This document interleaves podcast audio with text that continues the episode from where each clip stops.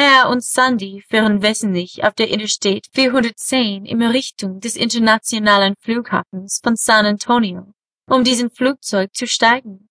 Sie beide hatten Handgepäck dabei, das formale Kleidung enthielt, das sie beim Essen mit zwei japanesischen Direktoren anhatten, die die neuen sicheren Umleiter für die Bohrplattform lobten, die der Howell Ölgesellschaft gehörten. Nun waren sie etwas erlässiger bekleidet. Hank konnte nicht aufhören, die herrlichen Beine von Sandy anzugaffen, die in den kurzen Shorts aus Jeans steckten, zu denen ihr Shirt von Blacktail passte, einer einzigartigen Pizzeria, die im nördlichen Außenbezirk von San Antonio lag. Sandy Bailey war im Grunde sehr zufrieden. Sie hatte locker einen Debütanten aus Süden sein konnten. Sie sah nämlich so aus. Doch tatsächlich wuchs sie als ein armes Mädchen in einer Familie in Brownsville auf, in der es regelmäßig zu Gewalt kam. Ihr Vater kam immer wieder betrunken nach Hause und schlug ihre Mutter, bis er eines Tages einfach die ganze Familie verließ. Sie hatte nie wieder etwas von ihm gehört. In ihrem alten Stadtteil ging ein Gerücht um, dass er in einem mexikanischen Gefängnis verrottete. Darüber verlor sie aber keine Sekunde Schlaf. Sie wurde erneut misshandelt, als sie sich in der Highschool in den falschen Mann verliebte. Er war nur ein zusätzlicher Missbraucher, der sie zu den ungefähr zwei Monate vor dem Abitur schwängerte. Als sie das Diplom erhielt, war noch nicht zu sehen. Sie war sechs Monate lang schwanger, als sie 18 wurde. Sie versuchten es mit der Ehe, doch er war ein kompletter Loser der sie zu dem schlug. Sie arbeitete als Stripperin in Brownsville, um sich durch das College zu bringen. Die Ehe mit ihrem Freund aus der Schule endete mit Scheidung und einstweiliger Verfügung gegen ihn.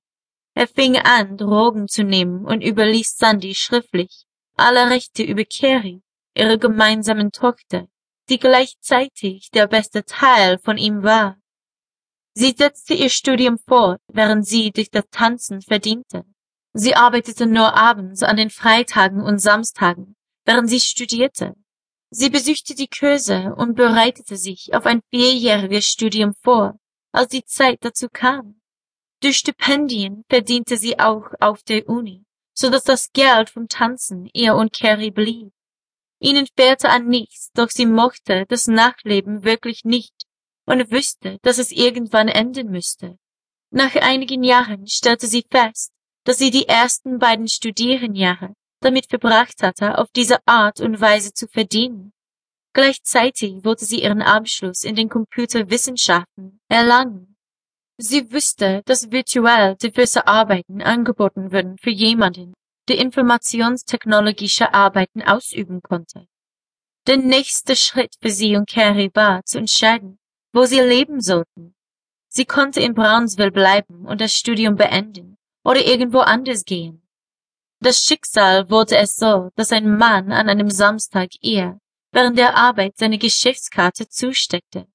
Er war am Penthouse Club in Houston, Texas interessiert und wollte, dass sie zum Vortanzen kommt. Sie fuhr hin, während ihre Tochter für ein paar Tage bei der Großmutter blieb. Sie besuchte die Universität von Houston und tanzte beim Pentos vor. Nach ein paar Wochen wurde sie auf der Uni aufgenommen und bekam ein Angebot von Penthouse Club für eine obszöne Geldsumme zu tanzen. Im Alter von 23 Jahren machte sie sich auf den Weg nach Houston, Texas. Das Geld floss zu und ihre Noten blieben hoch. Gemeinsam mit Carrie schlug sie sich in der weiten großen Welt durch. Als sie schließlich ihren Abschluss erhielt, fing sie an, in der IT-Abteilung der Howard Ölgesellschaft zu arbeiten. Nach ein paar Jahren war sie sehr erfolgreich und betrat eines Tages eines der Büros, das dem neuen Vizepräsidenten des Marketings und der Öffentlichkeitsarbeiter gehörte, um den neuen Computer anzuschließen, und traf auf Hank. Er war gerade aus der Wüste zurückgekommen. Er war ein temperamentvoller Pilot mit diversen Gegenständen eines Pilots in seinem neuen Büro. Er war attraktiv und charmant. Er brachte sie innerhalb von 15 Minuten dazu, ihm aus der Hand zu fressen und hatte ihre Telefonnummer in noch kürzerer Zeit bekommen.